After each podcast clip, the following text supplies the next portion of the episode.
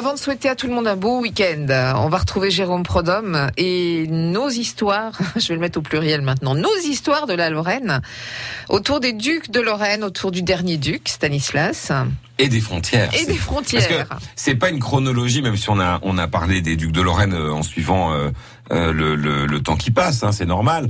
mais c'est d'abord une, une, histoire des, des, frontières de la Lorraine. On passera probablement l'an prochain, on s'intéressera plutôt à des personnages lorrains. Ça vous changera Ouais, c'est bien. Hein euh, mais finissons pour le moment parce que on est quand on est encore qu'en 1737. Donc oh. Stanislas, euh, on est d'accord qu'il a la Lorraine à titre viager, que euh, euh, comment dirais-je, il peut garder le titre de roi de Pologne. Il aime bien qu'on l'appelle Sa Majesté. Euh, Qu'est-ce que je peux vous dire encore On a ses petites faiblesses. Il a ses voilà, il a ses, voilà. Bon, euh, comment dirais-je, il est il a 60 ans hein, quand il arrive, parce qu'il est né en 1677. C'est vraiment l'année de ses 60 ans. Euh, dans son couple, ça, ça, lui fait du bien parce que vous savez qu'il est marié, Stanislas, avec une femme qui s'appelle Catherine Opalinska. Et euh, bah Catherine, en gros, elle, elle, lui dit depuis plusieurs années, mais mon pauvre vieux, t'es quand même bien un loser, parce que c'est vrai que à chaque fois qu'il a fait un truc, il s'est quand même planté. Hein. Euh, donc bon, euh, ok, euh, sa fille l'adore, Marie. Alors par contre, Marie Lexinska, elle adore son père. Ils écrivent, ils s'écrivent des fois plusieurs fois par jour. Donc il y a tout un, un système de courrier à cheval qui fait euh, euh, Lunéville, euh, Versailles. Mais enfin, tout ça pour dire que voilà, il a enfin une situation. Alors, elle la verra pas longtemps, Catherine, puisqu'elle meurt assez vite. après qu'on lui ait dit d'ailleurs n'importe quoi sur la Lorraine. C'est vrai que quand elle est arrivée avec son mari à Lunéville, elle a fermé toutes les fenêtres de ses appartements au château de de, de Lunéville parce qu'on lui avait dit que l'air lorrain était malsain. Donc elle avait tout fermé hermétiquement pour être tranquille.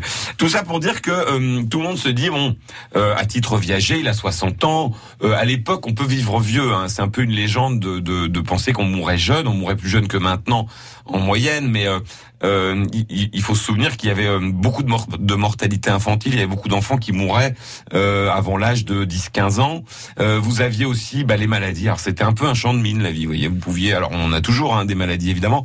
Elles étaient un peu plus nombreuses et un peu moins expliquées. Mais Stanislas avait 60 ans, donc il était Mais il avait 60 ans, donc il aurait pu mourir assez. Enfin, à, à, l'époque, c'est déjà un âge un peu raisonnable, respectable, pardon.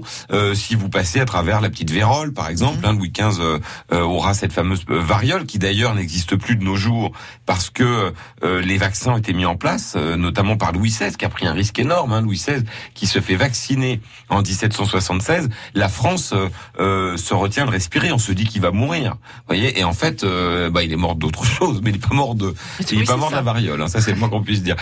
Stanislas pourrait mourir aussi de la pollution. On, on, est, on, oui, on oublie souvent que il y avait déjà à l'époque pas mal de pollution. Alors ça se voit plus pour euh, les gens euh, euh, moins moins riches, notamment dans les campagnes, parce qu'en fait c'était de la pollution, beaucoup de la pollution des eaux.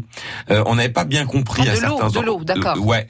moi je sais que par exemple en, généalogie, j'ai vu souvent comme ça des épidémies.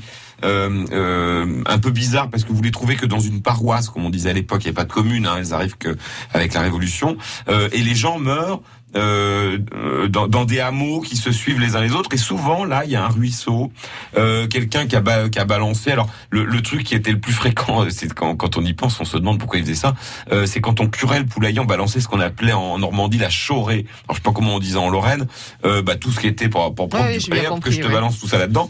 On faisait la lessive euh, dans les, les dans, dans, les rivières. Donc c'est vrai qu'on pouvait mourir de la pollution. Tout ça pour dire que tout le monde s'attend à ce que Stanislas règne une dizaine d'années, lui le premier, puisque quand il arrive, la première chose qu'il fait, c'est construire son tombeau.